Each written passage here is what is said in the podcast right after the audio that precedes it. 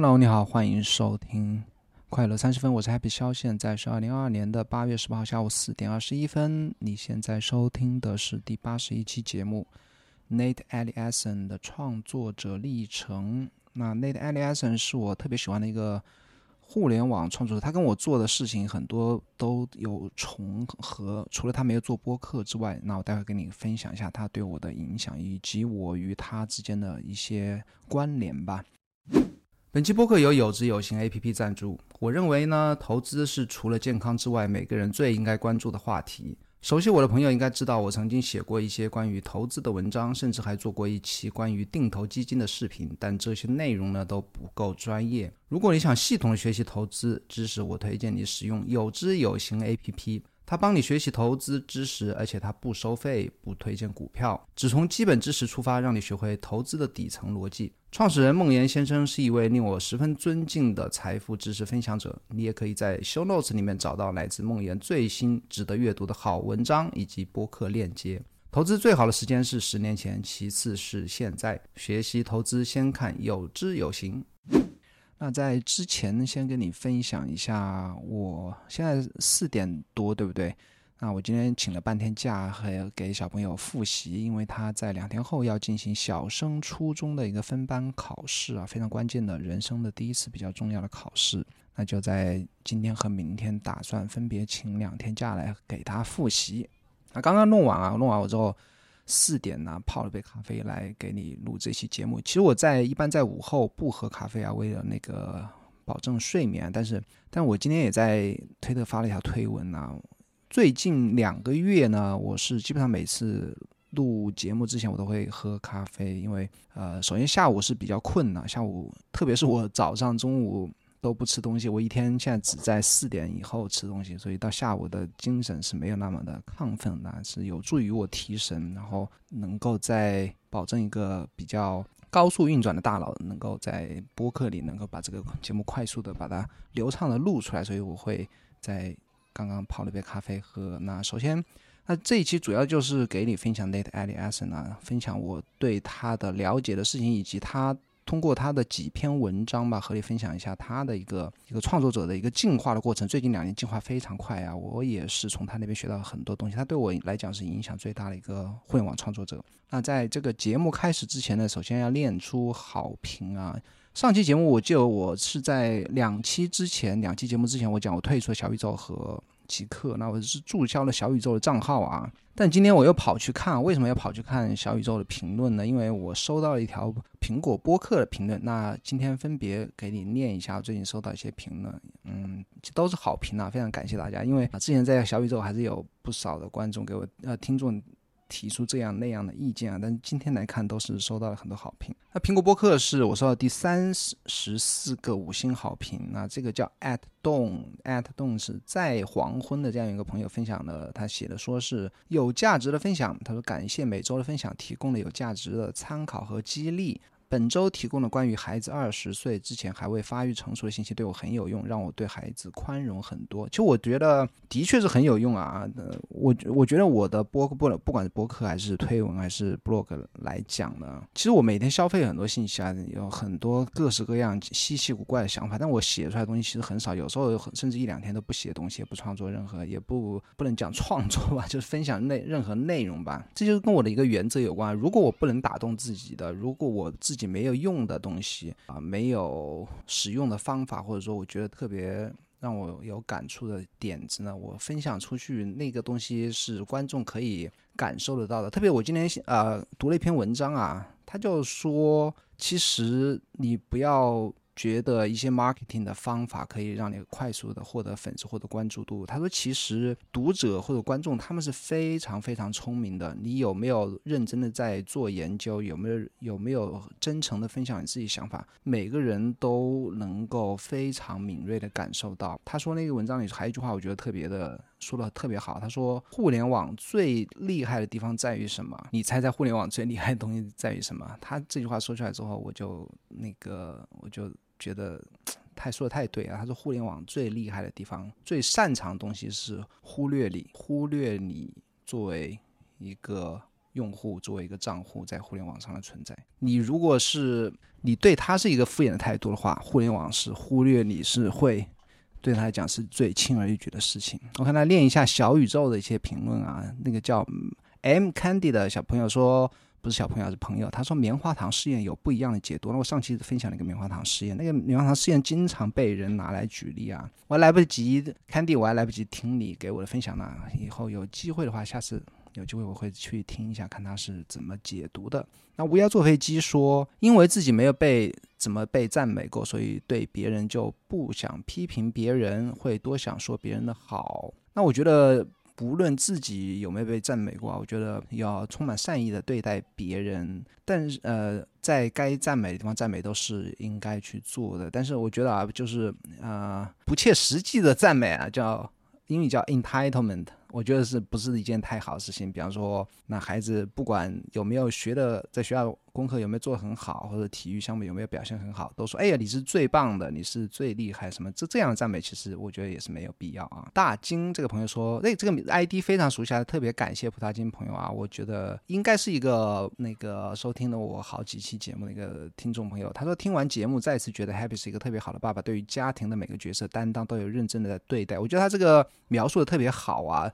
我是有认真在对待，但是我不觉得我是一个特别好的爸爸，因为做不好啊。首先，我觉得做做家庭主妇啊，或做父亲这个角色啊，没有任何人教你，哪怕有人教你，每个人根据根据根据自己的个性不同啊，经历不同，他不一定就能很好的胜任这件事情。无论他是否有一个非常积极的一个态度，这个我觉得太难了。做做丈夫啊，做父亲，特别做父亲，这个太难了，没有人教你，而且。每个人家里情况都不一样，非常非常的难。OK，来讲到主题啊，重点这期分享 Nate Ellison，Nate Ellison 几乎是我我认为啊，现在英语环境里，在他这个级别的创作者也非常非常多，他绝对是可以排到他的思想啊，他的想法和对于 content creator 这个角色的理解，我觉得我觉得他在我心目中是第一的了。虽然他没有像什么阿里阿布戴尔那种。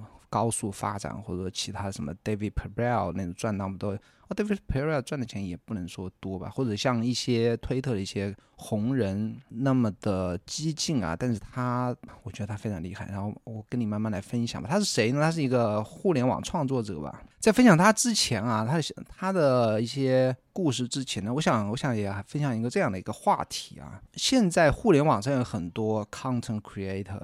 包括我自己也是啊，像我们这种人。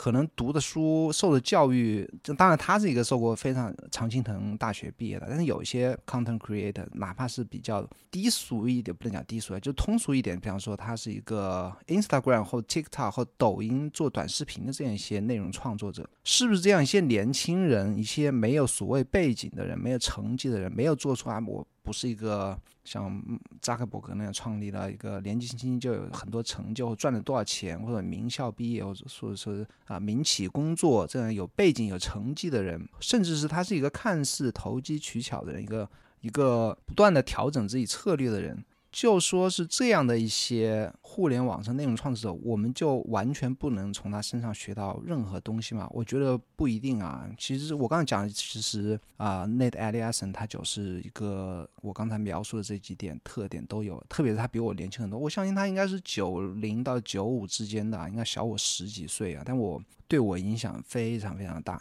OK，那讲一下谁是？哦，还刚刚才那个还没讲完啊。我觉得啊，我个人下下。我的观点啊，我觉得我们可以从任何人身上都可以学到，都可以学到东西，无论他是不是所谓的读过很多书、有很好的成绩或者一个成引打引号的成功人士啊，我觉得不一定啊，每个人都可以从其他人身上学到一些东西。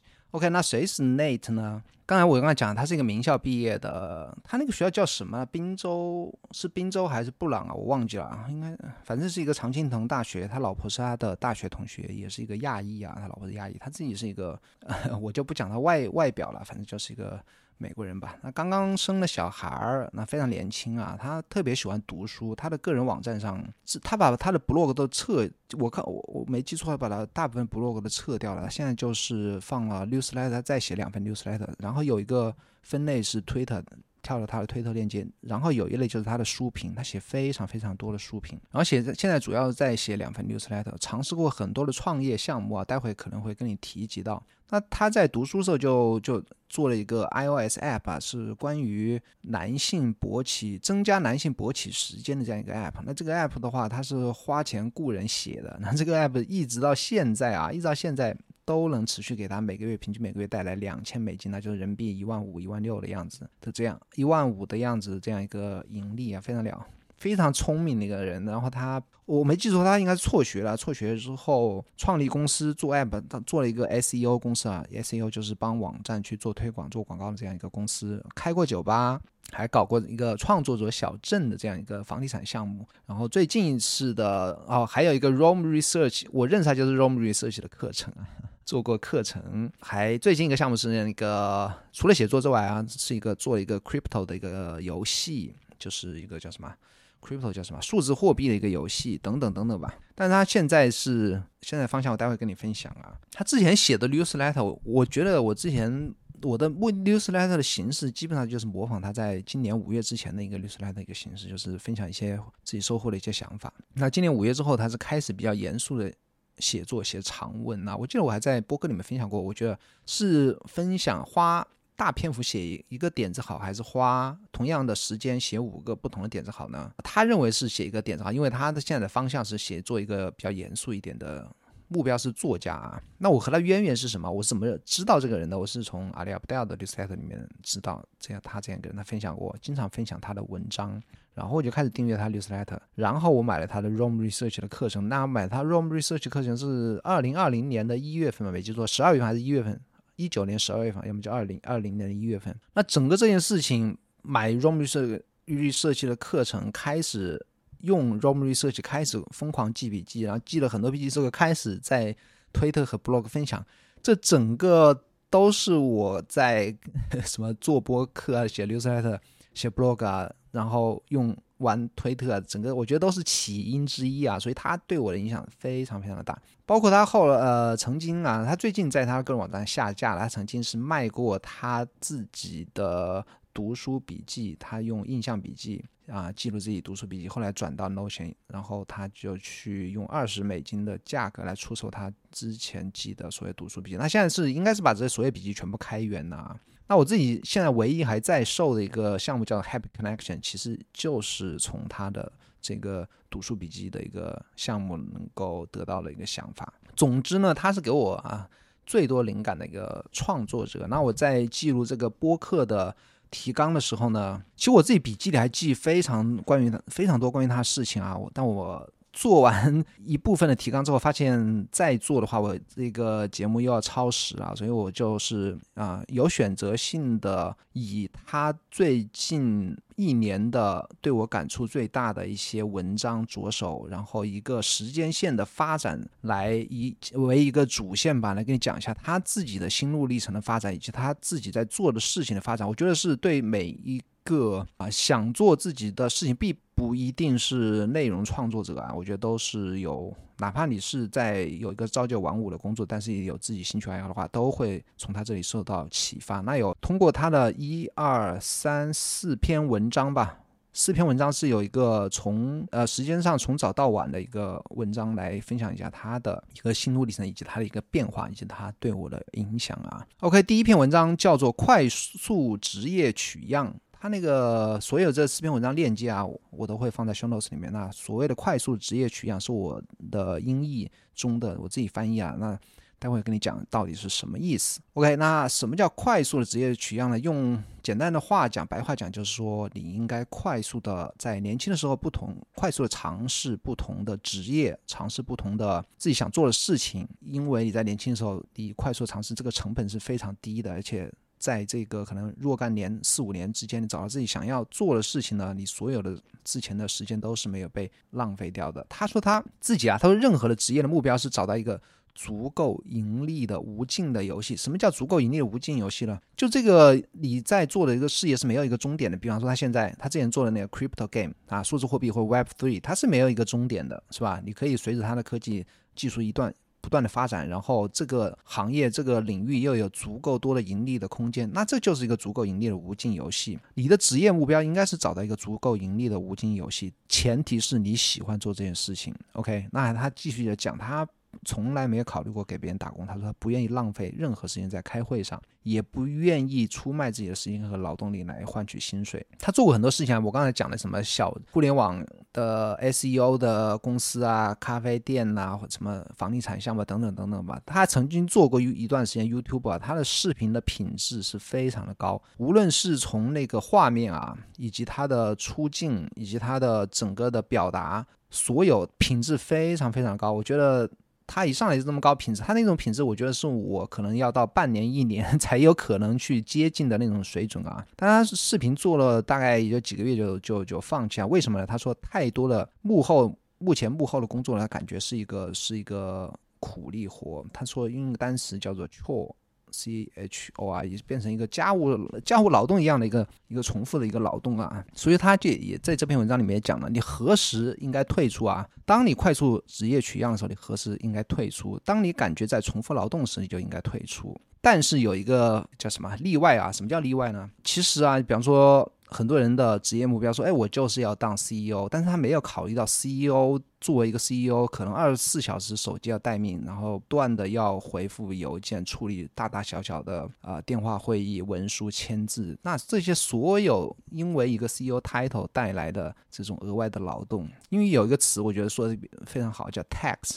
是一个税，或者他说他的成本吧，或者他说他的税。那什么时候你觉得是有很多重复劳动，但你可以不退出呢？就说你从这一个职业你收获到的东西，比方你觉得特别享受做一个 CEO 的那种荣誉感，或者别人对你的尊敬，那所有的 tax 你觉得都值得，那也 OK 了。那他这篇文章最后一句话说：你会在你致力于的任何事情上变得优秀。什么意思呢？就是说你特别想做的事情上，你一定可以变得很多很优秀。他说，大多数天才都是胡扯，这个叫 talent is bullshit。其实我恰好啊，今天也在听了一个播客，也不能说播客，YouTube 视频是那个 Stephen，完全他全名是一个作家，他那个播客的题目也是 talent is bullshit，什么意思呢？没有所谓的。天赋，所有所有的天赋都是一天一天又一天的重复的啊，做你想做的事情。OK，我继续念他这一段文章啊。他说：“不要担心变好，担心的是看你是否喜欢变好的过程。如果你只想在你擅长的时候享受某件事情，你就会，你就不会坚持下去。什么意思？就是说你不要只做你自己擅长的事情。你擅长事情的话，比方说你你在在给别人打工的工作做一段时间之后，你就擅长，你一直做这个事情呢。”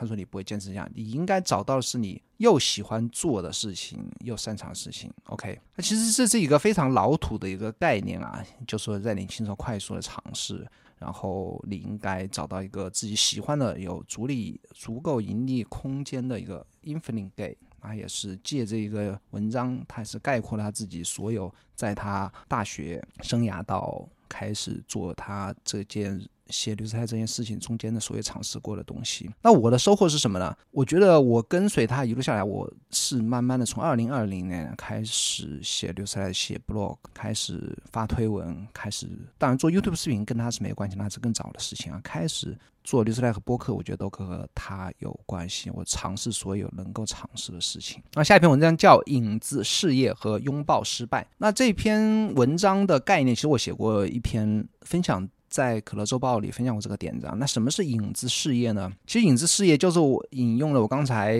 提到那个叫 Stephen 什么的那个作家的一本书啊，叫 Turning Pro 变成职业者。他在这篇文章里引用了 Stephen 的那篇那本书里的一段话，他说。有时，当我们害怕拥抱我们真正的呼唤时，我们会追求一个影子呼唤来代替。那个影子事业是我们真正事业的一个相对立的隐喻，它的形状是相似的，它轮廓感觉也是诱人。但是，影子事业不会带来真正的风险。如果我们在影子事业中失败了，其后对我们来讲也毫无意义。那什么是影子事业呢？我觉得这个影子事业其实并不是你朝朝九晚五的工作啊。比方说，你觉得。你觉得你真正的事业啊，就冥冥之中想要做的事情，比方说是一个画家，要开一个个人画展。但是呢，什么叫你的影子事业？你影子事业不是你白天在打工，而是你说我在闲暇时间我帮别人去做一些代工的插画设计，对不对？而没有说啊，我既然我我我作为一个只是一个帮别人去代工的这样一个画师画手，哪怕我失败了，没人买我的画，哎，我我觉得这个也 OK，它不只不过是我闲暇时间的一个换取打零工的这样一个一个工作性质吧。这个就是是影子事业，而你应该。一开始就争取什么？其实就跟 Natalie Essen 他最近也在讲的，他要去。写作就应该以写作、出书、成为作家作为目标，而不应该给自己找个借口。哎，我试着写写 blog，我试试写写 newsletter，对不对？OK，那接下来一个话题还是这篇文章呀，拥抱失败是鬼话。其实跟我刚刚才讲的有有一点一样的道理啊，就说我如果写 newsletter 我失败了，OK，没没关系，大家百分之九十五的 newsletter 最后都不会更新。他原文是这样讲的：与影子事业相关的是拥抱失败的态度。过去的我曾经以为害怕失败是阻碍我们创造的绊脚石，我们应该不断尝试。对于试验，我强调行动优于准备，强调数量优于质量，强调失败是我们学习的机会。可是如果结果对于我们不重要的话，很有可能我们还是在从事着影子事业，从事着哪怕成功也。不能带给我们满足感的事业。用 Nate a l i s o n 的话说，如果一个你知道一个，如果你知道一个项目会成功，或者你能够轻易接受它的失败，那么它就不是属于你的召唤。哦，这一段是我自己写的，是我写在 Newsletter 里面的。那什么是拥抱失败呢？其实我们经常会听到一种观点啊，就说我要么成功，要么我可以学习，就好像你做，比方创业也好，做什么事情好，你就没有失败一样啊。其实并。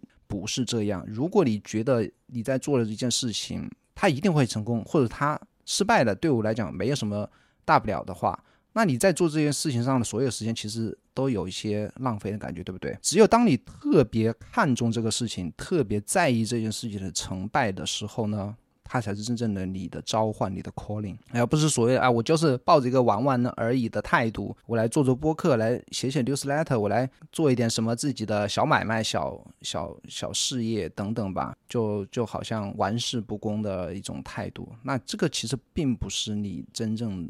你想去做的也不是你的召唤啊！我觉得这篇文章我感触特别大，我也所以我也分享到了 newsletter 里面。那我现我自己的影子事业是什么呢？我现在工作肯定不能算我的影子事业啊！我在做的播客 newsletter 写 blog，我觉得都是我的影子事业。我到底想要做什么呢？那这些东西我相信应该不是我最终的一个召唤。我自己还在想我自己到底我自己的召唤是什么。在这之前呢，我还是只能去继续做我的影子事业啊！哦，下一篇文章是选对的桌子。选对的桌子，其实我也是在应该在两期之前，两期可乐周报之前也分享过这个点子啊。选择什么样的桌子呢？其实这是一个扑克牌赌，不能叫赌博，就是扑克牌这个竞技活动上的一个术语啊。比方说，你去一个赌场，呃，有这样一个桌子，就大家下的注不是很高。但是人你也可以轻易的去和他们竞争，去赢他们。但是一个真正的一个赌徒，他你不应该选择这样的一个桌子，因为他的赌注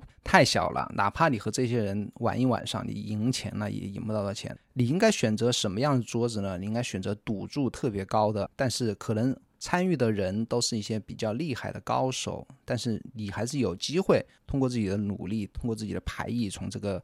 桌子上能够获利的，那你这个样的一个桌子才是一个对的桌子。他这他这一整篇文章其实讲的是什么呢？其实讲的这也是和 content creator 有关啊。他说发现现在的人啊，就说就我在在前两期播客也讲过，比方说有些播客主在研究怎么提高完播率，怎么高光混剪啊等等那些，试图去赢得更多听众和读者的这样一个方向啊。就感觉是一个选错了一个桌子，包括我自己后来也是写 newsletter 在分享的，那应该选一个什么样的，选一个什么样的桌子呢？Nate Allison 讲的就是说。当然，他他整篇文章其实最开始分享的是不要浪费时间在学校里和别人去比拼那种成绩，然后衍生出来就是不要去做一些回报率很低的，大家都在那边拼体力的事情，应该进入一个自己喜欢的，然后这个领域里的玩家都很厉害，但是你可以通过自己努力啊，能够追赶上的追赶上他们的脚步，然后这是一个非常高回报的一个领域，这个才是对的桌子。那这就是为为什么他之前就是选择进入那个数字货币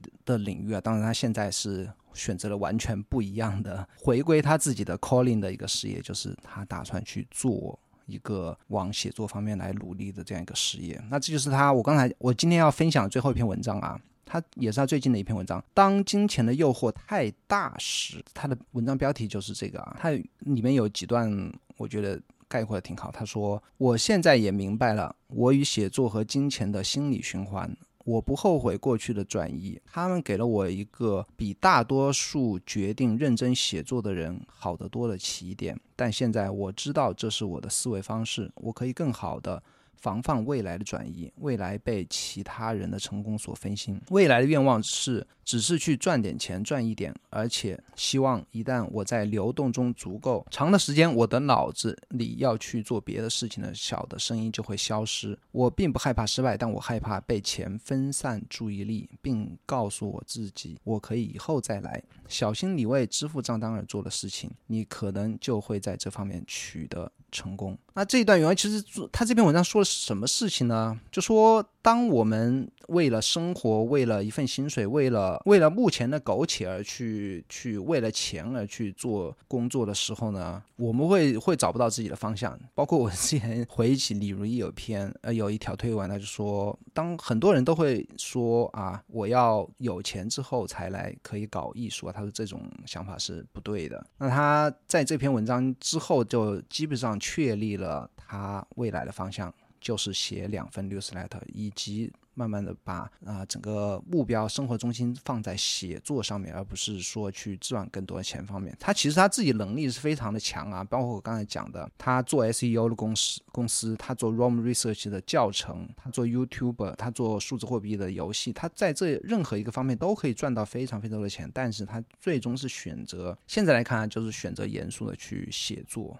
这是他，这也是我，这是我啊，今天分享的总共是有五篇文章。我刚才讲四篇，其实是五篇文章啊。对我来讲是可以看见他从二零年到现在一个一个一个心路历程嘛。我觉得慢慢的我也是跟随他在一路的成长啊。当他写完最近一篇文章，我也在想，我接下来应该干什么？我到底想要去做什么？我需要是读者、听众，还是钱，还是说什么其他的东西？对不对？我只有找到选择对的桌子啊，然后不去为了金钱的诱惑而去做自己继续浪费时间的事情，才是找到了对的选择。OK，那这就是我本期节目想分享的话题。那如果你喜欢这个节目的话，请继续帮我在苹果播客或者 Spotify 点击订阅，并给我五星好评。如果你留下评论，我会在节目里念出来。请继续关注我的 blog 以及订阅我的 newsletter，它叫可乐周报。你在谷歌或者百度里都可以搜到可乐周报。我们下个礼拜四再见，拜拜。